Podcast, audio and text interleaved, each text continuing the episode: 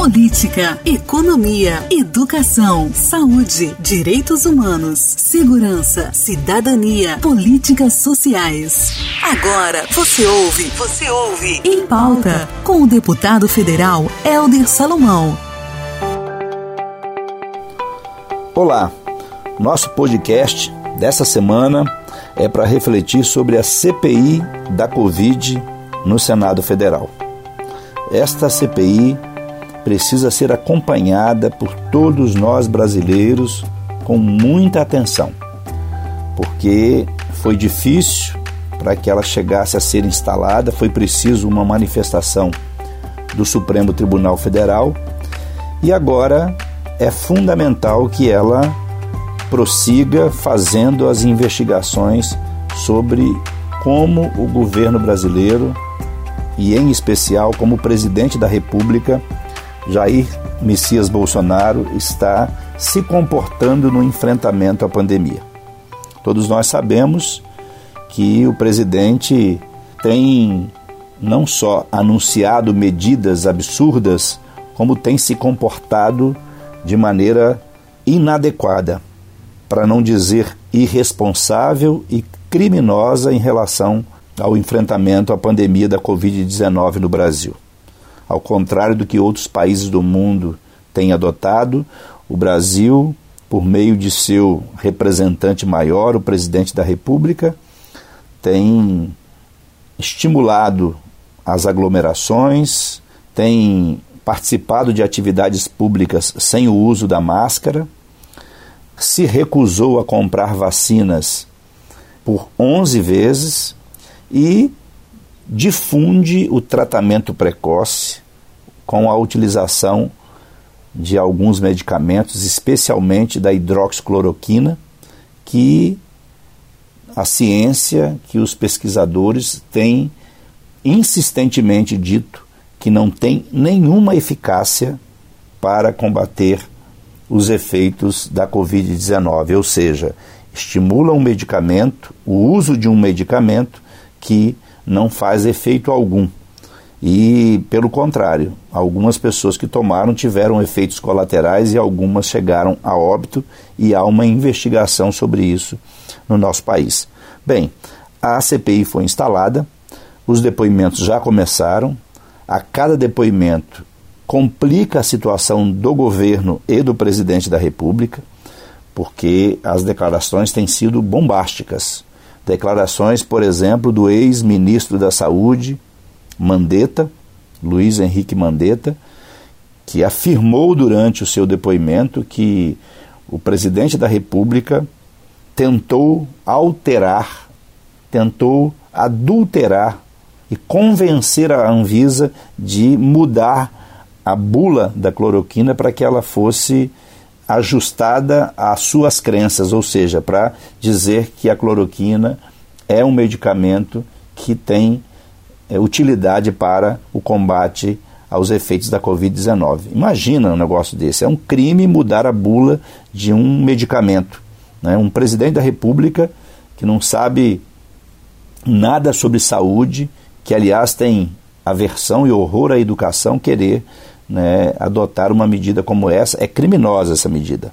Também o depoimento do Nelson Tache, ex-ministro da Educação, que afirmou que o Bolsonaro tentou impor o uso da cloroquina em todo o Brasil. Esses dois ministros já saíram, nós estamos. Depois passou pelo Pazuello, que também já saiu, que dizia que o presidente mandava, ele obedecia. Então, lamentável a atitude do ex-ministro. Aliás, ele está tentando adiar a ida dele à CPI da Covid. O Bolsonaro, por outro lado, cria as condições para protegê-lo, porque ele fez muita coisa errada. Né? Tem várias denúncias, e, aliás, os principais problemas de esgotamento dos, dos medicamentos, de, oxigênio, de leitos aconteceram durante o período do Pazuello do ex-ministro Pazuello, e agora o Queiroga, que é, não ataca frontalmente o governo, faz um esforço para defendê-lo, mas que está se segurando no cargo, mas segue a cartilha bolsonarista. Enfim, Né? Os depoimentos todos mostram que não só houve negligência, mas houve ação deliberada do governo federal, do presidente da República, para fazer valer a sua tese da imunidade do rebanho.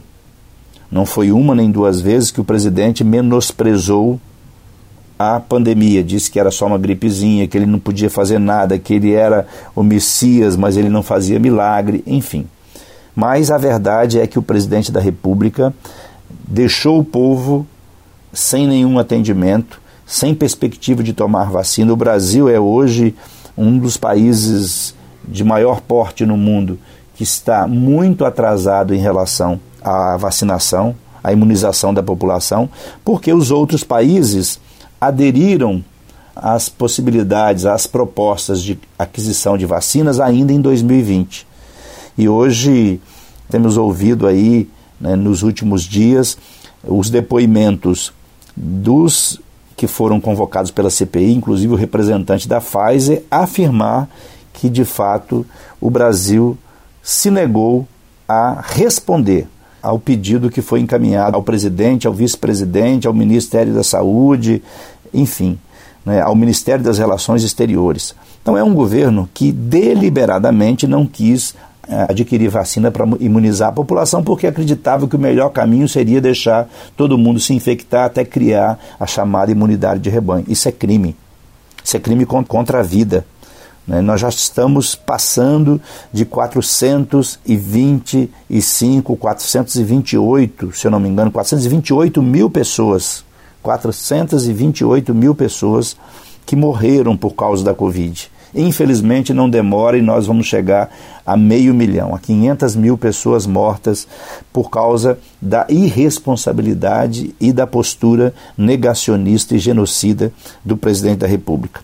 É lamentável. Por isso nós esperamos que a CPI da Covid no Senado, de fato, siga, prossiga nas investigações e conclua pela responsabilidade do presidente, pelo crime de responsabilidade ou pelos crimes de responsabilidade que o presidente da República e seus aliados estão cometendo e levando à morte milhares de brasileiros que choram a perda dos seus entes queridos, a morte de tantas pessoas que poderiam estar entre nós, porque nós sabemos que muitas mortes poderiam ter sido evitadas e nós poderíamos já ter vacinado pelo menos 50% da nossa população. E se considerarmos só a segunda dose, nós não chegamos nem a 10% de pessoas vacinadas no nosso país.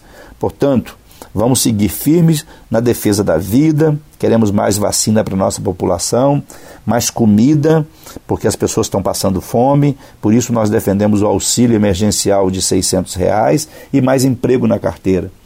No Brasil o desemprego aumentou muito, porque quanto mais demora na imunização das pessoas, quanto mais a vacina demora a chegar, mais demora a economia a retornar e a funcionar normalmente, como funcionava antes da pandemia. Portanto, menos vacina é mais prejuízo para os empreendedores brasileiros, é mais fome, é mais desemprego, é mais mortes, é mais sofrimento da nossa população e das famílias brasileiras. E vamos ficar de olho, acompanhar de perto essa CPI e esperamos que haja efetivamente um relatório que leve o presidente da República e seus aliados a responderem por seus crimes de responsabilidade, de atentado contra a saúde pública, contra a vida Enquanto as pessoas morrem, eles tocam uma pauta econômica de retirada de direitos, de privatizações, o que vai gerar enriquecimento dos mais, dos mais abastados e empobrecimento da maioria da população. Então vamos firmes, não vamos perder a esperança, apesar de tanta dor e tanto sofrimento. Mas o Brasil é muito maior do que o presidente que nós temos e nós haveremos de devolver o Brasil aos brasileiros. Um grande abraço Vamos com fé e esperança, trabalhando por dias melhores. Em pauta.